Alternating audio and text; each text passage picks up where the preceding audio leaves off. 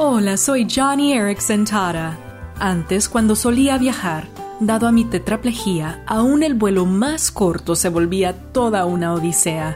Debía asegurarme de empacar todos mis suministros médicos, luego comunicarme con la aerolínea para informarles que soy una pasajera discapacitada y después alguien tenía que trasladarme al asiento del avión. Con tanto que hacer me ponía nerviosa. Pero entonces recordaba lo que dice Filipenses 4 no se preocupen por nada, en cambio, oren por todo. Díganle a Dios lo que necesitan y denle gracias por todo lo que Él ha hecho. Así experimentarán la paz de Dios. Y así, oraba por todo, por los agentes de puerta, las azafatas, mi equipaje. ¿Y tú? ¿Hay algo que te causa ansiedad?